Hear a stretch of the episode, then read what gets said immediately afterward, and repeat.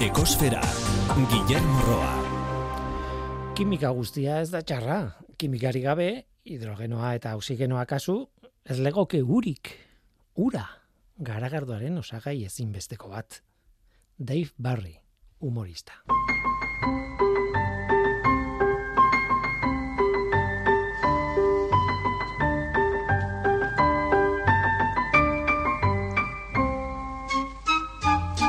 Kaixo denoi, egun egitorri ekosferara. Aste honetan itzaldi batean izan naiz, Don Bosko ikastetxean errenterian, eskerrik asko gonbidapenaren gatik. Miguel Antonio Peña, zesikeko ikertzaile batek ematen zuen oso dinamikoa, oso interesgarria ondo guntzen. Gaia, hidrogenoa. E, aitortu behar dut hidrogenoarekin ez naizela gustora sentitzen askotan. Sentsazioa da, eh, besterik ez. Nire kimikaren bizitza osoan tarteka agertzen zaidan molekula bada, HB, sekulako iraultza izango delakoan, baina gero ezertan geratzen ez dena. Aztu egiten dugu eta beste urte batzuk izaten dira hidrogenoaren berririk izan gabe. Tira, orain hidrogeno berdea etorri zaigu eta badirudi oraingoan ezberdina izango dela. Behar dugula soluzio bat dela. Energia metatzeko eta garraietzeko aukera izugarri ona dela. Hori esaten dute, esan eta argudiatu, eta zentzuzko argudioak dira esan edut ez dut zer kontra. Baina nik betiko sentsazio hori jarraitzen dut izaten. Nola nahi ere, aukera bat eman beharko diot hidrogenoari. Peñaren itzaldia oso argigarria izan zen. Energiaren arloan aukera oso ona denez, ba, interes ekonomikoak ere han sartuta daude, ez? Hain zuzen ere, petrolioaren industriak berak dagoeneko indar eta diru asko jarri du garapen horretan, e, bueno, hain zuzen ere, petrolioaren ordezkoa den garapen horretan.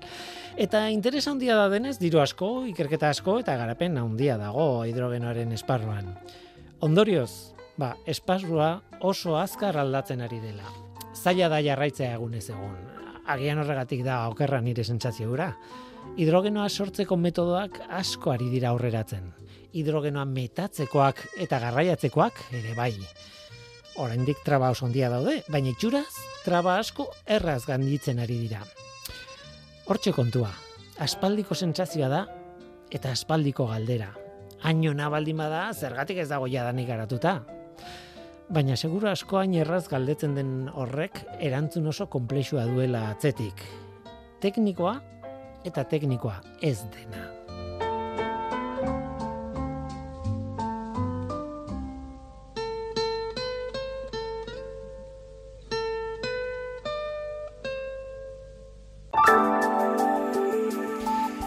Gaur luxuzko gomidatu bat izango dugu Iñaki Sanz biologoa, bera da gure izketa gaia gaur bere ibilbide profesionala merezi du. Gero bioterratik ere, bioterra azokatik buelta bat emango dugu.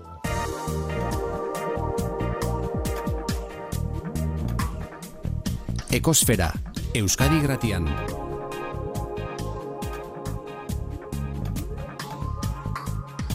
Ekosfera.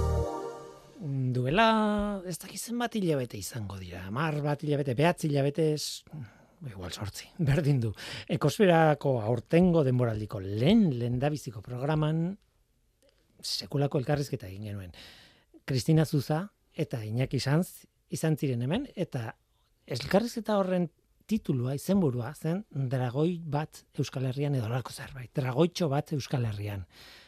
Ordun kontatu genuen dragoitxo baten historioa, nola pixkanaka egualdetik Euskal Herrirantz etorri izan den pixkanaka eta e, horrek zer ze e, erlazioa zer lotura zeukan klimaldaketarekin edo ez, e, trenarekin, oso historio polita zen, oso historio bueno, e, erpin asko zituen historio bat eta gainera mm, bueno, dragoitxo hori berez geko bat zen edo, bueno, e, nola baitze salamankesa deitzen duten espezie ura edo espezietako batzuk, eta horren fisikari buruz hitz egin genuen, ze bueno, e, espezie hori gai da hainbat e, edo gainaza guztietan e, pegatzeko edo hankakin eusteko, ez? Eta efektua lortzen zuen, ba efektu nanoskopiko baten bitartez, fisika hutsa eta horregatik zegoen Kristina Zuza hemen kontatzen, e, nola lortzen zuen. Tira, hori dena kontatu genuen eta historia izugarri polita zen. Azken batean espezie bat hemen etzegoena klima aldaketaren ondorioz eta beste hainbat faktoreren ondorioz Euskal Herrian ikusten hasi ginen. Horri buruz hitz egin zigun Kristinak, baino hitz egin zigun luze Iñaki Sanzek. Iñaki Sanz azkoe, kaixo ongi etorri. Eskerrik asko Uli. Eta historiaren bigarren partea da. Hori mm, berez artikulu bat etiz etorrela, zuk argitaratutako artikulu bat, e, gaur sortzin e, Hori da. okerrez banago, aurreko udaran, eta erabaki zenuen artikulu hori kafe luiar sarietara aurkeztea, kazitaritzako lanen kategorian. Eta zer eta irabazi. Bai, hola izan da. Beraz, lehen da biziko gauza zorianak. Eskerrik asko Uli. Historia mundiala da, eta gainera zuk nola kontatu zenuen ere mundiala da. Bi gauza horiengatik irabazi duzu. Tira, eh, hemen hemen eta norteko ferrokarrilean, alegia eluiarrek egiten dituen bi irratsaioetan kafe eluiar sariak ekartzen ditugu banan bana aztertu aztertzen dugu, kontatzen dugu hor dagoen zientzia, hor dagoen historia, hor dagoen baina esaten nuen, kasu honetan zer egingo dut? Kasu honetan ez daukat zer kontatu beharrik kontatuta dagoelako. E, Iñaki, nik uste dut kontatu ezagula azkar, azkar, azkar dragoitxoaren historia, ze oso polita da. E, Mhm. Ez dugula lortuko garai hartan egin genuena, ze oso kompletoa zen, eta beraz, Bai, baina gero, e, za, mingaina askatu eta hasiko gara izketan, bestela ere. Eta dragoitxoaren nahi buruz jendea gehiago jakin nahi badu, entzun dezala aurrekoa, jarriko. Hori da. Gainera, aurretik pentsatu nun, dragoi izena duten espezie guzt, guztien ez, baina mm, askoren eh, referentzia eman behar dut, eta hasi nintzen bilatzen, Hori eta oso, bueno, gauza asko daude, oso gauza kuriosoa gainera. Bai, bai, bai. Tira, nahi duenak, entzun dezala, ekosferako aurtengo denboraldiko lehenengoa. Hori da. Eta labur labur esan da, ba, uste, esan, esan duzula ez, ba, azkenean da mediterraneoko espezie bat, larogei garren amarka arte Euskal Herrian ebrotik bera ezagutzen zen, nola punturen batean, baino besterik ez. Eta azken amarkadetan ikusi duguna da, ba, klima aldaketak bultzatuta, eta gizakiak mugituta alde batetik bestea, nola, ba, geko honek kostalderako bidea egin du hegoaldetik iparraldera, eta ja erpetofaunaren ba, beste beste espezie bada gure erpetofaunan ugaldu egiten da populazioak egonkorrak. Eta egia da ba erreportajeak esaten duzuna ez? Animalia txiki bati begiratuta ez zenbat kontu eh, azter daitezkeen hasi klima aldaketatik eta nanopartikuletaraino ez bueno, ho- ho- hori da erreportajean dagona Gainera gogoratzen dut e, hitz egin genuela biodibertsitateari buruz. Azken batean, bueno, hemen paradoxa moduko bat edo ez dakit sortzen delako, ez? Hemen ez zegoen espezie bat agertzen da. Hori zer da Mhm. ona edo txarra, ez? E, behar bada ez da ona ez txarra. Baina paradogikoa da batetik eta bestetik aztertzeko moduko kontu bat. Bai dudarik gabe, ba, azaldu dalako, orduan kanpoko espezie bat da, baino inbaditzailea ez dirudi denik, baino gero ez dirudi hortan ze eragin dauka bertako faunan, ze eragin dauka bertako habitatetan. Eta hor dagona da galdera bat, eta dakizu galdera erantzuteko aztertu egin behar da, eta ikertu egin behar da, eta hor dago etorkizuneko erronka. Hori bai, ez da bai da, egongo da, seguro. Debatea bai, Baina- baina ez, gainera ez da bai. Zientzian beti ez da egoten da, ez dago horregatik mugitzen da zientzia ere. Mm. Nik uste dut aipatu nuela gainera e, bazegoela mm, iparritxasoan e, plataformak eta olioa eta petrolioa ateatzeko plataformak jarri zituztenean eta gero denbora batera kendu zituzten eta baino hankak gelditu zirenan eta ordun hanka gogor horiek zeuden ba iparritxasoko arearen gainean eta ordun helduleku bakarra zen e, ur hotzeko koralarentzat. Eta orduan, e, kendu nahi zituztenean, hanka horiek, e, sekulako eztabaida sortu zen, ze batzuk esaten zuten, urotzeko korala oso arraroa da, oso poliki azten da, eta hor harrapatu dugu, at- ateatzen dela, kolonizatzen nahi dela, utzi jozu beraz, eta besteek esaten zuten, ez, ez, ez, ez da hemengo Ez da espezie bat, berazken duin behar da, eta ez dakit zer egin zuten azkenean, baina eztabaida sutsua zen. Bai, bai, bai, horrelakoak zenbat, zenbat ditugun, ze- zer dan bertako, zer, dan, zer ez dan bertako, noiz etorri zan espezie hori, noiztik daukagu, zein da muga bertako edo, bueno, bueno, hor, mila, mila kontu daude, bai. Tirainak izan, zorionak, kafelu jarsarietan e, irabazi duzulako kazetaritzarria. Eskerrik asko. Eta e, zein izan da giroa, zure sari honen aurrean, ze, bueno, behin baino gehiagotan irabazi duzun gainera. Zorionez, ba, irugarren, irugarren aldia da, Mm. kafelia saria jasotzen dudana, 2000 eta emeretzian, jason lehen bizikoz, 2000 eta hogeita batean, eta hogeita iruan. eta giroa, ba, ba, onartu nuen eta onartzen dut, ba, ez nuela, espero. Ez, bi aldiz jasota aurretik, pentsatzen nuen hirugarren aldiz jasotzea ez dakit gehiagizkoa edo ez dakit eh, irutzi zaidan ez, ez, ez, zela posible ez eta halako batean ba jasonunean mezua ba ba ikaragarrizko poza norbaitek esango du bueno muti hau ohitu da hiru ez ez ez ez, ez, dakit batzuk ohituko dira ba, neri egia esan poza handia eman zidan eta eta bueno, ematen duna da ba, ba, ilusio horrek bultza txiki bat, ez? Idazten jarraitzeko eta hori da batez ere bai. Horrek ere bi irakurketa ditu. Batetik e, zure kalidadea argi dago, ez, ez da kasualidadea, behin izan daiteke kasualidadea, hala ere ez dut hori sinisten, baina hala izan da ere bigarren aldia eta hirugarren aldia irabazten baldin baduzu ez da kasualidadea. Beraz, zure divulgaziorako kalitate hori hor dago. Baina bestetik ere, esatzen duzu, erakurketa txarra da, ez aldago beste inor. Badago jendea. ba, dudari gabe, eta ni bezain ona izango gana edo gehiago dudari gabe. Ez, e, poza, esaten duzu moduan, poza ematen du, ba, jakiteak behin irabazi ondoren ez dala kasualitatea. Ez hori, bai, horrek, horrek ematen du poza. Eta batez ere, ba, idazteko ba, zaletasuna daukagunok eta gustatzen zaigunok eta jakita gustatzen zaigun horretan ba, sarituak izan gehala ba, jo, horrek ematen du gultza etxoa ez. Eta badagoen, ba, noski dago, eta, eta askori gertatuko zaiena da, ba, niri gertatu zaiena, ez? 2000 eta amaseian idatzen nire aurreneko erreportajea guazen esatea publikoa. Ez? Ordura mm. Inork ez zidan eskatu erreportaje bat idazteko, eta goatzen ez errebot, ez iritsi zaidala enkargu bat, egindako proiektu bati buruz e, erreportaje bat nahi zuten idaztea, eta eta orduan eskatu zioten beste pertsona bat, eta beste pertsona horrek esan zuen, ez ez nik, ez neburua ikusten, da benga, inaki egingo zenuke, eta idatzi, eta eta orduan azitzaizkidan gehiago eskatzen, esan zuten ez, gai gehiago badituzu, eta pixkanaka pixkanaka ba horri ireki zenuen Pandoraren bai ba begira aurreko astean okurtu zeran kontatze 74 erreportaje idatzi ditut 2016tik ez dakit hola mm. emantzia nolako zenbat idatziko oten ditun eta 74 dira sike badia batzuk. Eta non ikasi ez kontatzen gauzak? Bida, kontatzen gauza, pentsatu izan dut, eh? En, nundi datorkit gauza kontatzeko, eta nik uste esango nuke, ni txigian nintzanean e, amonarekin ordu asko pasatako nez.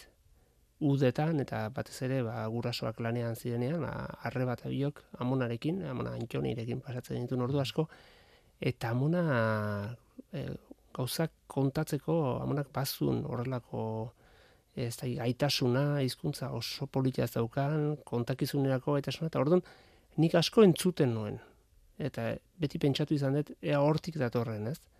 Entzute hortan, amonarekin eote hortan, gauza kontatze hortan, sukaldeko orduak, amona askotan sukaldean egoten zan, kozinatzen, eta gauza kontatzen, eta ni beraikin berriketan, eta giroi, gaur egun askotan aipatzen dana ez, oraindik ere eremu batzutan, etxe batzutan, badagola bazkal osteko edo bazkala aurreko e, hitz egiteko giro hori, ba, bazegon amonanean, da, agian hortik dator. Eta gero, em, amaren aldetik ere, gure amona, e, amona inesek, amona ines nahiko zea zan, e, iztuna zan, eta beti zitun historioak, e, historio pila zitun da, orduan, ez da, pentsatzen dut, pentsatzen dut, horti da torki dela. e, Segura asko, eraginak dira leku guztietakoak, e, etengabekoak, kontura gabekoak, ez? Ni, bueno, grazia egiten dit batzuetan, eta musikari izaten zaitzen, da zuen eraginak, Hori da, galdetzea, zein dira zure talde gogokoenak. Ze talde gogokoenetik aparte, seguro jaso dituztela, mila milioi eragin, honeako eta txarrako, edo ba. baztertzeko edo e, sartzeko beraien estiloan, baina e, deno gari garaz jasotzen da, jasotzen da, jasotzen informazioa. Eten gabe, eta, eta hitz egiteko moduak, eta esaldiak egiteko moduak, eta e, esaldi batzuetan tonoa igo eta garrantzia ematekoa esaldi hori, eta hori, hori nik uste galtzen ari gehan zerbait dela eta garai batean ba agian orain e, pantailekin ba ba kontu horiek e, lentasuna galdute baina garai batean kontakizunak kontakizun oberen azun pertsonak irabazte zituen ondoko pertsona guztiak eta egun oraindik ere kontakizunak indarra handia dauka baina agian beste modu batera ez ikusi besteik ez dugu ez politika munduan eta Bai, bai, bai. ez askotan kontakizuna dira ez dute arrazoi zientifikorik edo eman gabe irabazten dute diskurtsoarekin ez eta nik uste dut eh, beti garrantzia handia eman diot komunikatzeko arlo horri e, irakasle moduan egon naizenean ere aurkezpen asko eskatzen dizkien e, ikasleei irutze zait txikitatik landu beharreko zerbait dela Gure garaitan etzen egiten. Ez Arazorik. apenas, apenas. Eta uste dut oso garrantzitsua dela hitz egiteko gaitasun hori lantzeaz. E, ikasiak oso gutxi etortzen dira. Badago gaitasuna, gaitasuna berezkoa duen jendea, baino eta gainontzekook ba, ikasi dugu eginaz. Eta batzutan izerdi pixka boteaz, eta lo gutxi eginaz, eta bai, Eta lotxak gainditu da. Dudarik gabe. Eta, eta apostu eginez zure buruan.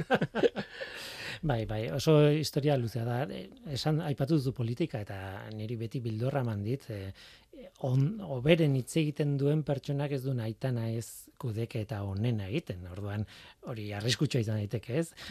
Baina aldiz hezkuntzan oso ona da, osea, norberak komunikatu alizatea ondo eta zuk esaten zenuena indarra emanez behar dan tokitan eta e, e, itxoiten Bai. ikasita edo, bo ez dakit, olako Bai, edo eta informazio asko daukazunean, eta dituzunean bi minutu hitz egiteko, ze besteari ere txandan behar duzu, ba jakita bi minutu egitan zer kontatuko duzun. E, daude, gauzak, ematen duna oso erresa egiteko, baina gero jartzen digutenean guri, en, ez dakit, ez, e, bost minutuko testu bat, edo, eta esaten digutenean, bueno, ba, no, laburtuko zenuk, eta ez geha, kapazak, hori agian landuko bagenu txikitatik, ba, horrek ematen du gaitasuna, ez da. Hor dago komunikazioaren, ba, komunikazioa arte bada, ni ez dizut esango, ez naiz hortan aditua, baino, baino, bai, inter, interesatzen kontua da, bai. eta landu duzun kontu bat. Ez dakit eh, Mm, behar bat, bai, ez dakit profesionalik ustezun zure burua edo, baina baina landu duzu etengabe. bai, profesionala ez dut ikusten nire burua, inondik inora. En, Bueno, hor galdera da pagatzen dizute komunikatzeagatik. Begira, pues, eh, itzaldi batzutan bai, beste batzutan, ba, bueno, bakizu, laguna deitzen dunean. Baina ez, egia da, en, itzaldietan ere, aurrean duzunaren arabera, en, testu inguruaren arabera, edo eta segun eta zertan bota behar duzun mezua, oso oso ezberdina da, itzaldiak eman ditut, herpetologia mailan, eman ditut hezkuntza mailan, eman ditut itzaldi orokorrak Mm. en, ez da, ingurumen hezkuntzari buruz, euskera eta naturari buruz, historiakoa tokatu izan zezkit, pentsa. Bai, bai. Eta hor, ba, haude gaiak eh, gehiago kontrolatzen ditudanak eta ez batzu Baina, testu inguruaren arabera nik uste dut, ba, gai batzuk komunikatzeko garaian oso ondo jakin behar dela, zer duen garrantzia, zerrez, eta neurtu behar, eta en, e- eta bueno, hor dagola, ez, garazia, ez, bai. Ni lagun batek esaten zuen hitzaldietan egiten zuela. Claro, hitzaldiak bukatzen direnean beti dago galdera eta Bai. galderaen tartea. Bai. Orduan, claro, hori izan daiteke beldurgarriena, ez dakit nola esan, ez? Eta. Orduan, eh, artea zela, hitzaldia ematen zenun bitartean, amuak botatzea, um, sugerentziak egitea, baino ez istea gaia, eta ustea zintzilik Bai. hori, eta orduan horrela bermatzen zenuen, jendeak galdetuko zizula, airean utzi ezun hori. Ah, ontaz gero goitze ingo dugu, ez? Edo esan gabe, Bai, eta hor uste du, eta entzuleak behar hori Mm. sentitzen du, hau, Bai. hau ez du itxi, eh, aizu, eta, eta orduan bideratzen zituen galderak berak naizun tokitik. bai. Baita ere esan behar nuen oso jakintxoa zela eta eh, hori egin gabe ere sekulako mm, ez dakit baliabideak zituen. Claro. Ez nik egia hasiera batean ere gogoan dut aurreneko hitzaldiak eman barri izan ditunak eta gero hizkuntzaren kontua dago, ez? Gure ama hizkuntza euskera da eta eta eman barri izan ditut gazteleraz eta bueno, arazori gabe eman dut, baina hasieran ba, gai konkretu bati buruz, e, zure txeko hizkuntza ez den hizkuntza horretan ematea eta gaztezea oraindik esperientzia gutxikin eta ba, hor izerdi batzuk ondo botata eta gero galderen momentua ba izaten da, ez? Beti ba hasiera batean behintzat, baino onartu behar dut azken urteetan batez ere eman ditudan hitzaldietan e, agian in, fu, interesgarriena galderen momentua dela. Behar bada, bai. aldatzen dalako betiko dinamikatik eta Claro, claro, gauza claro. interesgarriak ateratzen dira bai ni Mm. gustu gustu ibiltzen ez da. Ulertzen dizut, zen nire ama hizkuntza gaztelania da. Begira. Eta orduan, claro, aurkako prozesua Bai. eh, jarraitu dut eta baina eta momentu hori gogoratzen dut. Bai. orain, bueno, ba, ja ez dakit dinamika bat sortu dut, eta badakit nola, nola hitzekin, badakit, bueno, nire estiloa nahi baduzu, ez? Mhm. Baina esirako une horietan, sentitzen duzula, epaitzen ari zaizula, hizkuntzaren aldetik ere bai, ez? Eta, Mhm. eta behar bada ez da horrela, baina, baina zu presiopean zaude behar bada Bai. autopresio eginda. Edo eta jakitea beste hizkuntzan eh, askoz eta tresna gehiago eta Claro. baliabide gehiago dituzula, ba, Hmm. adirazi nahi duzun hori adirazteko, ez? Eta sinonimo koporoa ez dakite. nahi gabean atatzen dian gautu horiek bai. Mhm. Tira, interesgarria da zure zure bilbidea eta bueno, ez dakit galdetu behar dizut aztu baino lehen e, divulgazioarekin ja bukatzeko edo honi bukaera bat emateko puntu bat jartzeagatik argi dago idatzizkoetan oso ondo moldatzen zarela argi dago entzuten da entzunezkoetan ere bai baina zuk ere eskarmentoa izan duzu e, audiovisualetan irudiarekin eta e, zerbait egin duzu dokumentalen bat Bai. egin duzu.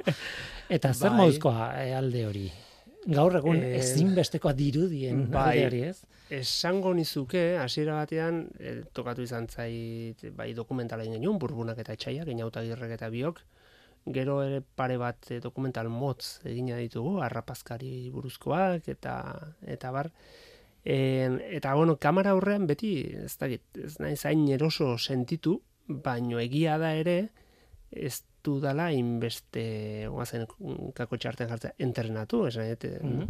idazteko garaian, edo irratian, ba, zuek bezalakoen kulpagatik ja askotan pasadeaz. ba, bai. e, eta ez, ez egia da irratian asko zero sogo sentitzen, nik uste dela azkenean ba, esperientzia kontua, dia denbora kontua. Eta telebistan ba, sortatu zait, eta egon zenean gero eroso, baina hasiera batean, bai, tximeleta egor. kamera aurrean bai, baina Bai. kamera atzean, esan Kamera atzean- planifikatzen, eta Bai. e, kamerari ez dakit izan zaren, baino edo kamerari bati esaten, behi nahi dut, hau. Bai, bueno, e, burbunak eta etxaiak izan zen, e, erokeri txiki bat. E, nik ikuste dut atzea bolta begiratuta izan zen, sartzea terreno batean jakin gabe hor nu- hankak lokatzetan sartu gaitu. Esan, jakin gabe nun sartzen ginean. Hori izan proiektu bat hasi ginena e, mikrofono txiki batekin e, grabazioak egiten baserrietan eta ikusi genuna horrelako potentziala zegoela horrek ezintzula hortan gelditu, ez? Eta orduan e, elkarrizketa horiek bihurtu nahi genituen irudizko elkarrizketak eta irudizko elkarrizketa horiekin proposatu zigutena da eta hemen dokumental bat dago, ez aldegu dokumental bat egingo. Eta ez no da dokumental bat. Hasian lau grabazio ziana bihurtu zian amabi grabazio eta hortik atera genuen burbunak eta etxaiak dokumentala eta bueno, ba, beste esperientzi bat onartu behar zer jakin gabe egindako zerbait Eta momentu honetan, ba, denbora pasada, eta dokumentala ikusten deten bakoitzean, esaten dut, aizu, ba, nahiko txukun, egin genuen, nahiko txukun. Ez da, esperientzia oso polita, oso polita. Ikasten da baloratzen dakitenak ere bai, ez? De, batzuetan esaten zu kamerariak, ba, behar ba, kamera hartu eta ta piztu rek botoiari eman, bai zea. Ez, ez, ez. E, kasu, bueno, kasu horretan, egia bakoitzak bere funtzioa zaukala, eta agian ere funtzioa zen gehiago naturari lotutakoa, en, elkarrezketak egiten dituen garaian ba, ikuspegi hori sartzea, irudiak lortzeko garaian, karo, animali, landare irudiak, eta nun lortu, abar, baina, bueno, kameraren mundua ez ginean ez da sartzen, ja. guk esate genien zer nahi genuen grabatu, baina horrek genituen Jon Mari Beasain eta Josean Ruiz, eta kameralari bezala, eta ikaragarriak, ikaragarriak beraiek kontrolatzen zuten dena, soinua, e, kamera irudia, nundik hartu, nundik ez hartu, eta bueno, hori beste, beste mundu bat. Nik uste dut, dakienari utzi bartzaiola egiten dakien buruz. Eta batzutan sartu nahi izaten dugu ezakigun kontu horietan, eta horretako gaudet lantaldean, Hmm. kamerak egingo du kamera lana, eta berak daki bere aholkuak jarraitu, eta gu gurera, nahikoa daukaguta.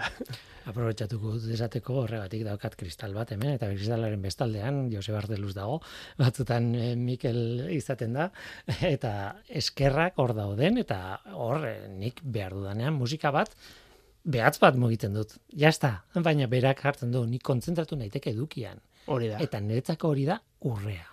Hori da, eta hori nik uste en talde lanaren sekretua hori dela, ez? Ba, Dakienari guztea esan dudan moduan, ba, bere lana egiten, eta konfiantza osoarekin, ba, ba, hortan zentratzen zuk dakizun horretan aldan obrena egiten. Eta konfiantza horretan sortzen dira ekoizpen edo produktu horrenak.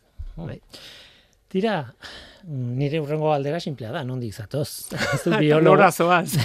Ez, nora zoaz, ez ez dizuz galdetuko oraingoz. e, biologoa zara, biologia Bai. ikasitakoa, e, pentsatzen dut hori ikasketa bat izan dela, baina bokazio bat ere, bai, ikuste zaizu. bai, bai, bueno, e, batek baino gehiago sorpresa harrapatuko luke izan ere e, gure etxean oso mendizaleak izan geha. Txiki txikitatik e, ibili izan geha astebururo, astebururo mendian gora eta bera. Orduan, mendiarekiko, paisaiarekiko edo esan natura orokorrean naturarekiko errespetua transmititu zaigu edo lilura, lilura hoi ez, edo edertasun hoi transmititu zaigu, baino egia da ere, ba, biologia aldetik edo nik transmisio hori agian eh, ez dudala jaso ezagutza hori ez, amonen aldetik agian zerbait, e, amona baserrikoa izan da, ba, bueno, berekin zerbait, baino mm, erdi brometan esaten diatenean, "Jo, orain ibiltzen zea ba, hor zuekin, eta txikitan nola izango gote zeinan da. Beti brometan esaten ni, erotu nintzala, e, biologiako hirugarren mailan hasi nintzala erotzen. Txikitan ez neko laineroa. Hori galdetu behar nizuna, eh? Bai. Ea unibertsitateak, haber, ikasketek aldatu dizuten eh, munduaren pertzepziori. mm, dudari gabe. Ni ikusi besterik ez dago, da ez dela gure aitari galdetu besterik ez daukazu ez, biologia egin aurretik inakik mendia mendipunta ikusten zuen. Eta Mhm. bidea. Mhm. Eta orain askotan, bueno, mendipuntara ezin naiz iritsi. Bide, bide, eta bidetik ez naiz joaten, inoiz. Hori, hola, modu simplean esan metaforikoan, e, bai, bai, bai, paisaia irakurtzeko, ulertzeko modu ezberdin bat, eta gozatzeko, eta irutzet oso garrantzitsua da bizitzan ere, eta saiatzen ez hori transmititzen, e, ingurumenarekin, naturarekin, gozatu arazten, en, berdin zait, nerabei, txikiei, e, gaztei, irutzen zaidalako dala zerbait oso eskura daukaguna, asko erakusten duna, eta eraldatu ezakena gure ikusteko modua mundu hau eta eta bizitza bera. Eta irutzet gutxi, garrantzi gutxi ematen zaiola puntu horri. Mhm. Eta esango nuke biologian, ba, aukera hori zanuela ez, lehenengo lehenbiziko urteak orokorragoak izan zian, eta hirugarren mailan hasi ginean ja mendiko bota jarri eta eta proiektuak benetako proiektuak egiten eta bar orduan ikusi nun hau hau da hau da gustatzen zaidana. En, galdetuko bazenit biologian ze sartu zinean euneko eun jakin da ba zalantzarik ez naukan biologia zala nire lehenbiziko aukera baino jakingo bazenute ze aukera desberdinen du ni biologiaz gain geologia naukan ere aukera moduan baina urrengoa euskal filologia zen eta urrengoa kazetaritza Mhm. Orduan, lehen, askotan batzuk esaten zidaten, zuk zientziatik ez zuk, eh, beste adarrak hartu behar dituzuak, azetaritzatik edo. Ni beti ibili naiz, ez dakit muga horretan. Ibili naiz beti batetik bestera. Eta e, orain, urte batzuk berandugo, konturatu naiz, hori dala gustatzen zaidan, eta, eta ikusi besteik ez dago, zurekin egon geha errotarri ez eta historia hitz egiten, Bai. et, edo euskal euskerako ahozko tasuna buruz orduan konturatu naiz nahi gabean nere gustuek edo ba eraman nautela bide honetatik ez hori da pertsona kultua izatea. Azkenean ez, eh, ez dut zen nisten asko eh, zientziak eta letrak eta eh, aukera asko daude munduan bizitza honetan eta zergatik ez eh, denetatik pixka bat hartu osotasun hori lortzeko. Ez, Bai. ez bai hor dabe ikuspuntu desberdinak askotan e, tesiarekin ez e, tesiarekin lortzen duzuna da espezializazio mota bat ez adar batean ez nik esate dela ba ez Himalaiako mendi bat igotzea bezala baino igual galtzen duguna da perspektiba bat ere mendi txikiagoena, ez da? Eta mendi txikiagoen artean dauden bailarena, ez? Ze, ze lotura dago mendi horien artean, da. Orduan, en, ni bai izan naizela pertsona bat, mm, ez dakit, izaerangatik da, dan edo gustatu izan zaidana adar desberdinak e, ukitzea, baina beti adar guztiek lotura bat Bai historiak naturarekin, edo naturak abozkotasunarekin, eta beti ingurumenan inguruan ibili naiz, dutarik gabe, naturan inguruan ibili naiz, baino adar desberdin asko ikutut. Orduan, aditua ez naiz ezertan, baino agian Ez nago, ez nago ez bueno, baino egia da en gauzak ikusteko Mhm. modua edo aldatu zaidala, ze interes desberdin horiek egin diatena da, ba, ba, esan dudan aleno ez, paisaiak eta irakurtzeko beste modu bat izatea agian. Gustatuko litzaiake mm, laburki ez bada Bai. zure kurrikulumari jarraitzea pixka bat zure ibilbideari jarraitzea eta e, biologia aipatu dugu ikasketak e, Euskal Herriko Unibertsitatean, ez? Bai, hori da. Baina e, hortik abiatuta e, hasten da mm, bidai handi bat. E, nik uste dut Bai, honetaz hitz- elkarrizketa hau egiteko ditu nizunean e, Bai. doinan aipatu zenidan adibidez. bai, bai, bai, bueno, niko gogoan daukat biologiako azkeneko bi udaratan praktiketan egon nintzen, e, udaratan biologia lutako praktiketan, eta gero bukatu, karrera bukatu, eta aukera aukin nuen en, lanean hasteko erreketako izokinen jarraipenarekin ibili nintzen, izokinen eta Ah. morraien jarraipenak egiten, populazio desberdinenak, eta urumea bailaran, eta bar. Eta gero, eskaini zidaten, en, ba, tesi aurreko proiektu bat edo Vale. egitea, predoktorala edo etzen zana, esko jaurlaritzak beka bat eman zidan, eta beka hori izan zen, okerrez nago, gaina, itzaki aurrenekoa, zurekin elkarrezketa bat izateko, urguleko eta Ah. Santa Clarako e, sugandileen ikerketa genetikoa egin.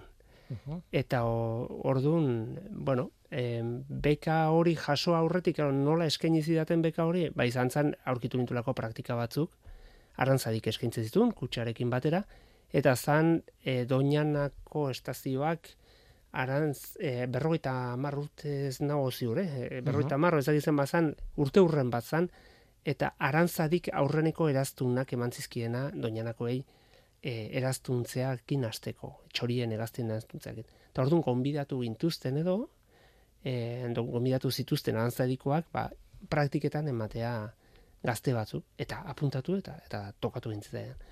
eta doinanan egon ginean, zoragarri, ama egun, han doinaaneko estazio erdi-erdian, babestua, guztiz babestua ikerkela, ikertzaileentzako bakarrik baimenduta dagon eremu horretan, eta esperientzia zoragarria guain ikusten dudanan dagoen arazo guzti hori doinarakoa Hmm. ba egia esan ba mina ematen du ez lekua zoragarria eta nik ustetan eduki genuen aur esperientzia hain izan zala hain- hain- hainbeste sartu zitzaigunan hainbeste denbora pasatzea doinan erdi erdian eta aukera horiek ikuste ikerketa ezberdinak ikusteko eta gero horti ba claro horrek de bai go, gogoa pizten du egon ginean flamenkoak eraztun Hori galdetu behar bai, mota guztietako egaztiak.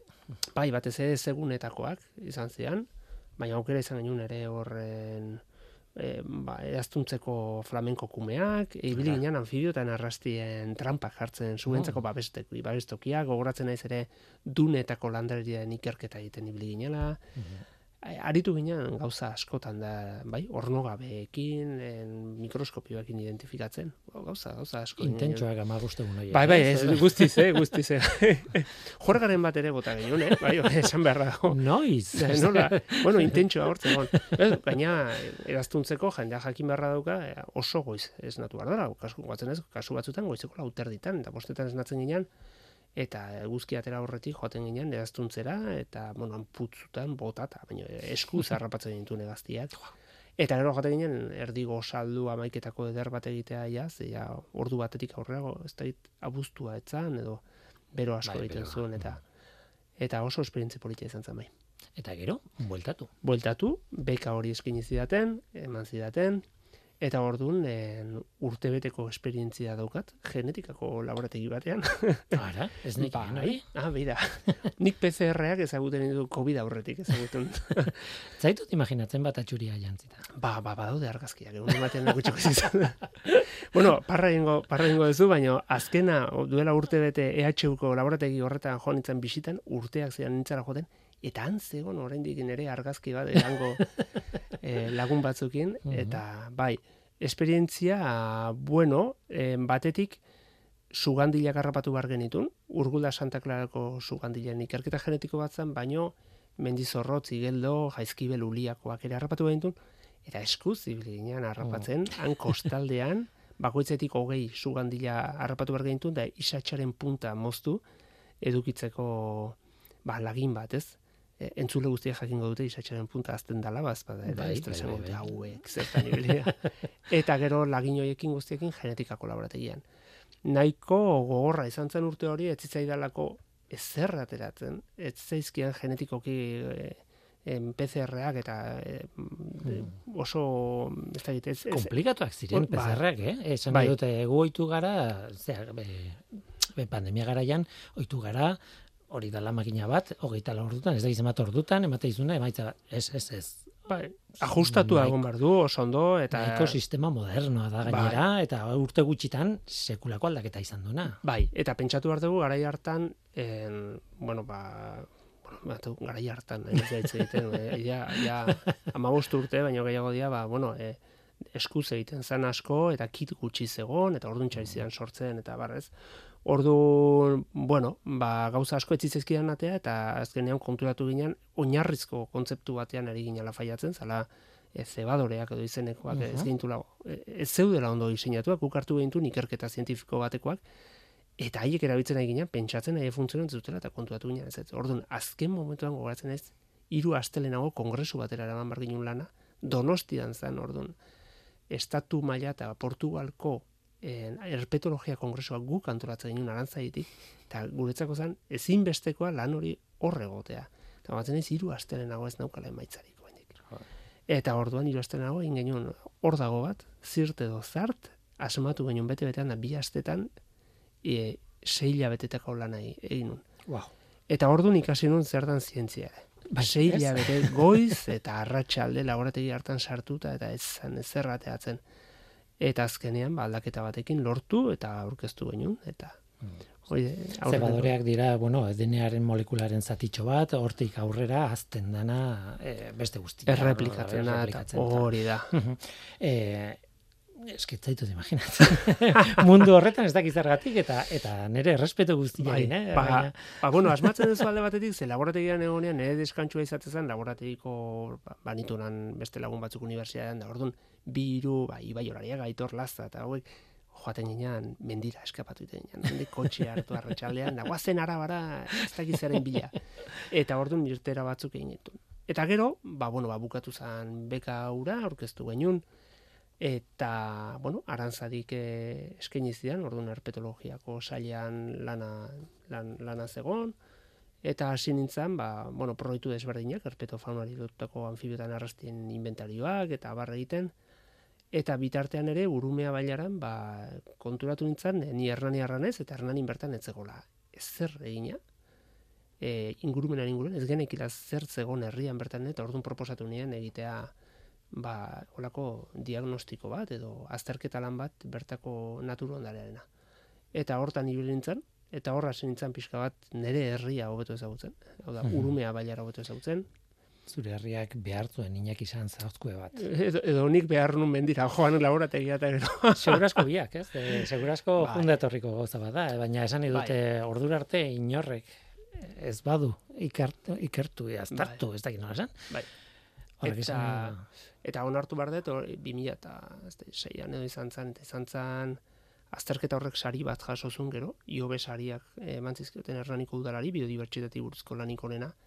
Eta hori izan zen, oinarria, gero urtez urte, urumea baiaran ditugun ikerketa guztiak aurrera atatzeko.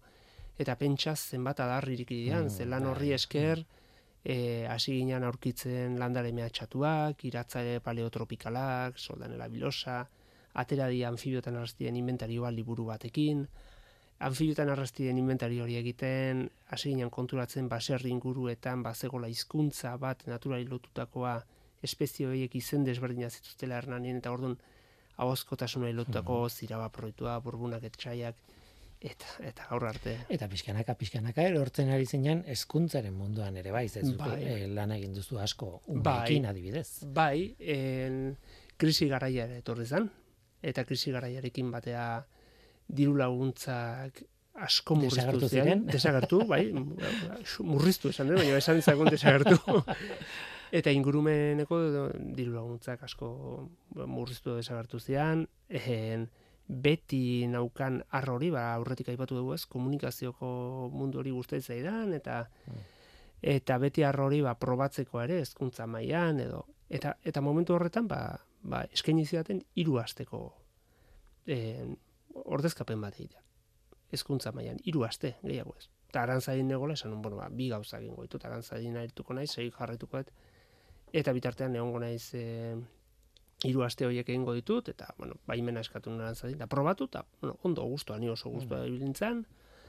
eta itxuraz eskolan ere ez hor gertatu zena da ba diru laguntza jaisten joan zian bezala hortik e, ba nire ordezkapena bukatu eta hilabetera deitu dela zuinaki e, ba gustatu zaigu norain ezun lan eta gustatuko zaigu ke bueltatzea eta hor ba buruko min desentez ze ikerkuntza eta arantzaiko lan hori ikaragarri gustatzen zait, garbi dago oraindik ere jarraitzen dudalako, baina garbi zegoen momentu hartan diru laguntzek ez zutela baimentzen lan horretan jarraitzea, ez luzez behintzat, bestalde hezkuntza mundua gustatzen zaidan, baina horrek e, egiten zuna da ezin joan izatea ba, mendira edo ikerketekin jarraitzea irekitako proiektu guztiak eta e, eta ja hori horrekin gutxi ez eta eskaini zidaten enpresa batetik ere ba, ba, lanpostua eta batzutan izaten da, lanik gabe zaude, eta bestetan egun berean aukeratu behar. Mm.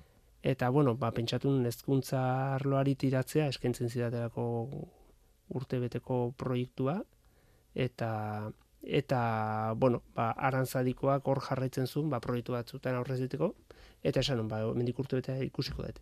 Kontua da, ba, hortik urte betera jarraituta, jarraituta, eta ezkuntzan sartu nintzala. Hemen utzi beharko dugu. Bai e, bestela denborak ies egin digu normala den bezala eta zurekin ez dizut eskainiko ezin dut e, irratian lanik gogoa bai baina bost ordu gaitezke ba ez da txarra ez da txarra eta eta eskainiko nizuke. Igual nere parte ez egitea igual. Ondo legoke utzi utzi oso ondo egiten ez eta segiola baina benetan placer bat izan da. E, nire ametxetako bat bete dut, zurekin hitz egitea ez gai bati buruz, baizik eta zuri buruz, ze gaiak ematen du askorako, zuk ematen zu askorako, inaki ba, segi horrela, eta irabazi edo ez irabazi, mm, segi bueltatzen irratira. Ba, eskerrik asko zuei Willy, uste dut aurreneko aldia dela horrelako elkarrezketa egiten dira dena. eta, bueno, ba, bigarrengo zati bat behar badu, ba, bueltatuko bera. Eskerrik asko. Besarkada bat. Bai.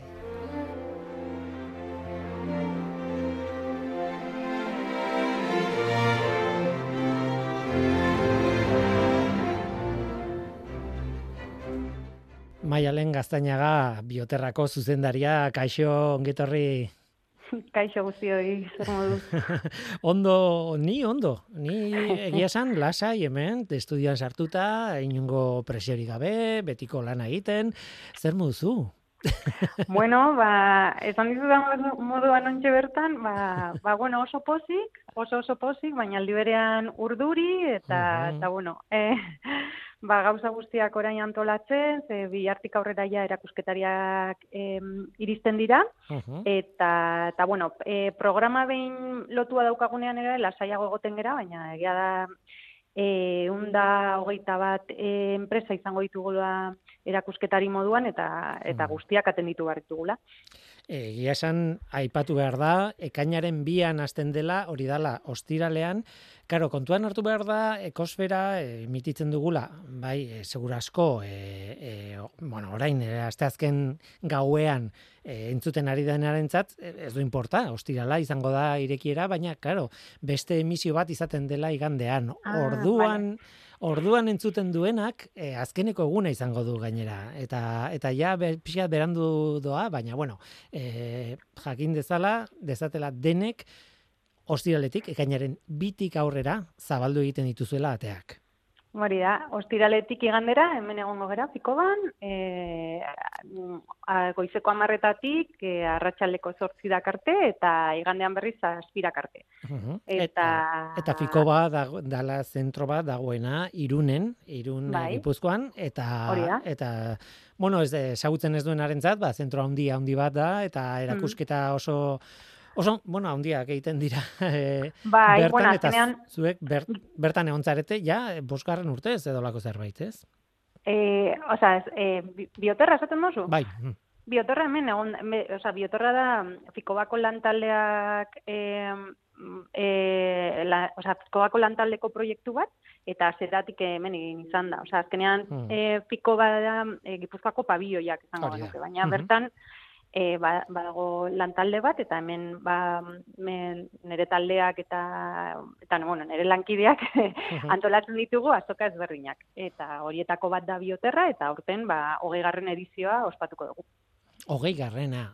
Ez dakiz, bai. ez dakiz zergatik burua joan zait, eta ja. bosgarrena esan dut, baina ez, ez, ez, egia da, eta aurrekoan, nik uste dut apirilaldean aurkezpen txiki bat egintzen duten, horreko bat eman zenuten, mhm. esateko, bueno, aurre eh, aurkezpen bat egiteko, eta orduan ja esan genuen, eh, hogei garrena zela, eta ja demora luzea dela, baina nik nahaztu naiz, nik uste dut eh, pandemiaren gatik. Ba, bai. Eta, zera, beti bueno, indarra asko ematen diogulako pandemiaren garait zail hori buruz. Hmm. E, et, bueno, mantendu zen e, bioterra jarraitu zenuten egiten, baina claro, beharrezko kondizioetan, ez? Bai. Tira, e, orain 2023 iruan gaude, ja gainditu behar dugu pandemiaren hmm. pixu hori, eta ateak zabalduko duzue e, beti bezala, e, beste urte normal bat bezala. Zenbat e, partaide esan duzu, zenbat e, talde hartzen du parte? Ba, guztira, hori, izango ditugu, egun hogeita bat enpresa. Eta horretaz gain, ba, e, taier pila bat izango ditugu, orduan tailerrak, e, gero izlariak, osak, e, uh -huh. eta gero datozen bisitarian guztiak, ba, milaka batzuk izango gea, bai publiko asko espero zue, ordan, e, pentsatzen bai, dut. Bai, bauka gure publiko fidela, bisitari fidela, eta gehiazan urtero urtero etortzen dena, ja, ia batzuk e, lagunak dianak. eta, mm, eta bai, espero dugu, oza, aurten ere etortzea. Oza, pandemia gara ja itzegen eguna, e, ber, oza, pandemia garaian baita ere etorri izan dianak, eta aurten ja, e, bueno, dena normalizatua dagoela, ba, espero dugu mm, publiko hori agian etzen etorri, ba, bertara volteratzea. Berez, bioterraren e, izena, da, bioterra, produktu ekologikoen, bioeraikuntzaren, energia berriztagarrien eta kontsumo arduratsuaren euskadiko azoka. E, oso gauza bariatuak jende oso ezberdina dago bertan? Bai, bueno, azkenean, E, lehen urtean, bueno, bioterra pentsatu genunean, bai ginen e, produktu ekologikoekin. Osea, pro, e, produktu zertifikazio ziurtagiri ekologikoa duten produktuekin. Eta e, lehen urtean e, bakarrik elikadura zegoen. Eta hortik aurrera, ba, joan gera e, sektoreak gehitzen. Orduan, e, piko bai ematen digu e, sektorizatzeko ahalmen bat, ze iru pabioietan banatzen dugu bioterra, orduan, badago pabioi bat e, elikadura ekologikoa dagoena, bigarren pabilloa aldiz e, ba, kosmetika, kosmetika ekologikoa eta e, euna, eta lehengo pabilloian ba, energia berriztagarriak.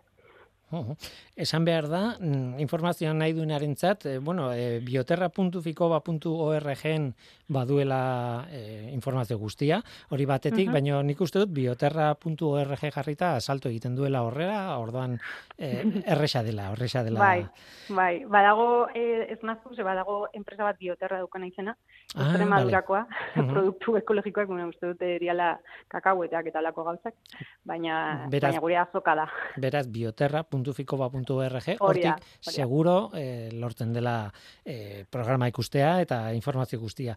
Eh, ze zaila, orain eh, galdetu behar nizun zerbait, kontatzeko zerbait berezia, eh, nabarmendu nahi ezun zerbait. Eh, oso zaila da, ze hainbeste gauza daude, eh, edo zein aipatuta beste batzuk kanpoan gelditzen dira, eta injusta da, ez?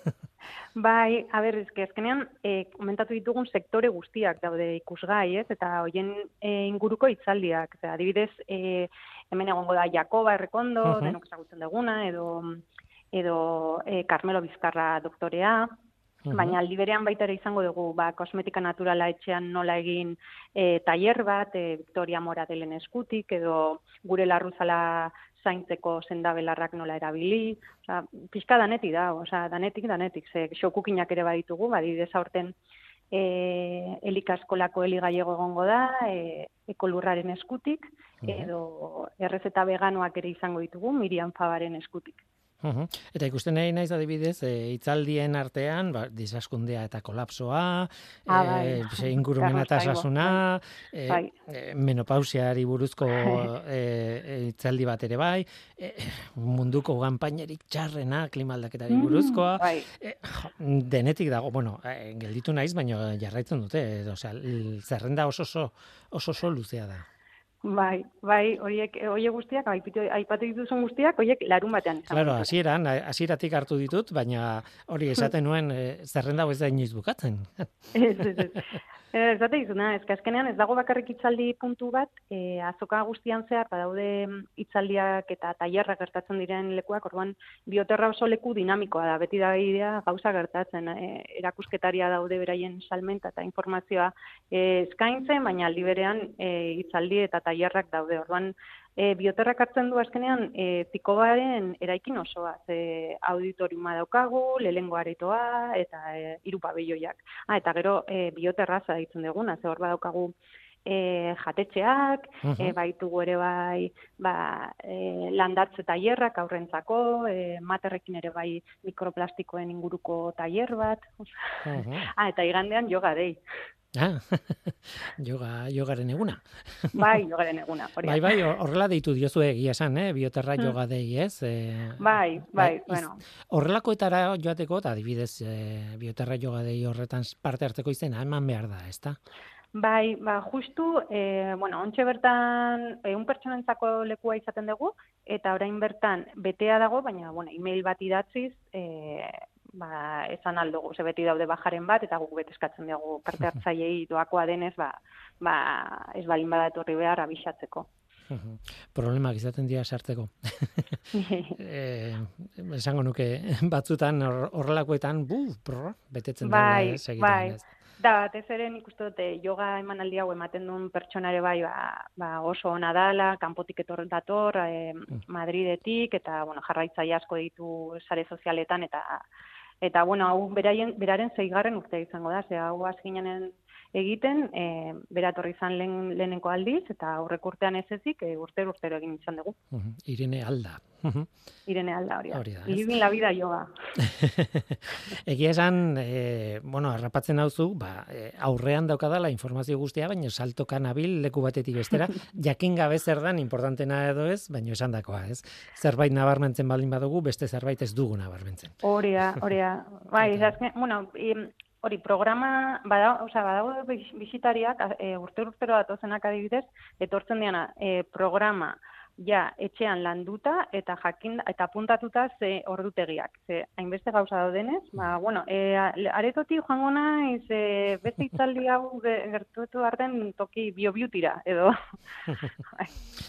Tira, ba, horixe da, Bioterra 2023, e, hogei garren edizioa, mm, aurrekoan bezala, ba, zorionduko zaituztet, ze hogei garren edizioa ospatzeko moduko zerbait bada, bai, Eta eta horixe berriz ere alde praktikotik eh, aipatuko ditugu datuak, ez? E, Fikoban zaudete, irun, irunen bertan, irun e, gipuzkoan, eta Bai. Fikoba zentroan, eta e, ekainaren bian irekiko duzue, eta iruan eta lauean.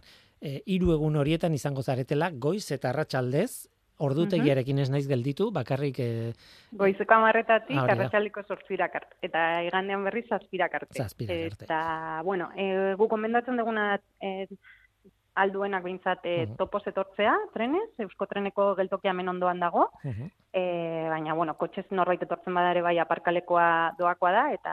Bai, aparkaleko handi, handi bat dago, Bai. baina bete Bai. daiteke. Bai. Bueno, Eta egia da, egia da topoa edo, bueno, trena, eusko trena, Bai, ondo ondoan gelditzen dela, eta, Bai. eta beraz oso oso, oso erosoa izan daitekeela. erosoa da, hori da, hori da. Eta esan dakoa, Eta- bai, bota. Ba hori, e, sarrera doakoa dala. E, web horriaren bitartez, Hmm. deskargatu dezaketela, edo dezakezute, eta bestela hemen bertan ere bai, e, e, osea, sartu zaitezkete, zuzenean.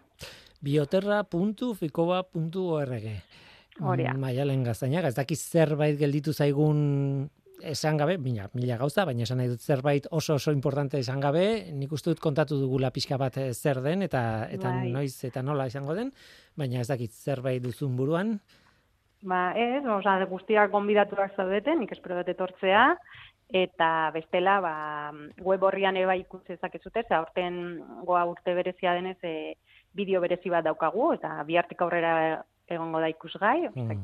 ez bat zeate etortzen azokara behintzat bideoa ikusi. Oso ondo, Maialen Gaztainaga, beti plazer bat zurekin kontatzea, beti erantzunte duzu, beti hor zaude, eta eta izu ondo joan dadila, eta animo.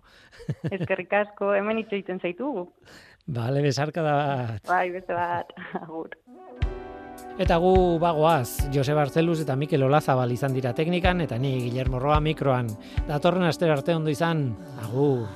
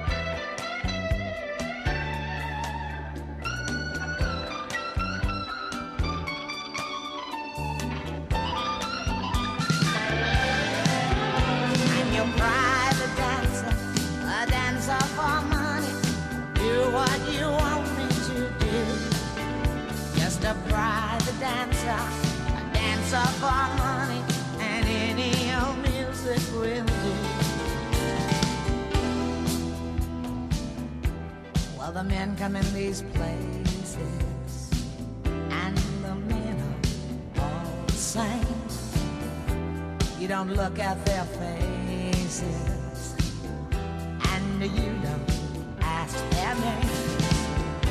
You don't think of them as human. No, you don't think of them at all. You keep your mind on the money, keeping your eyes on the wall. And your private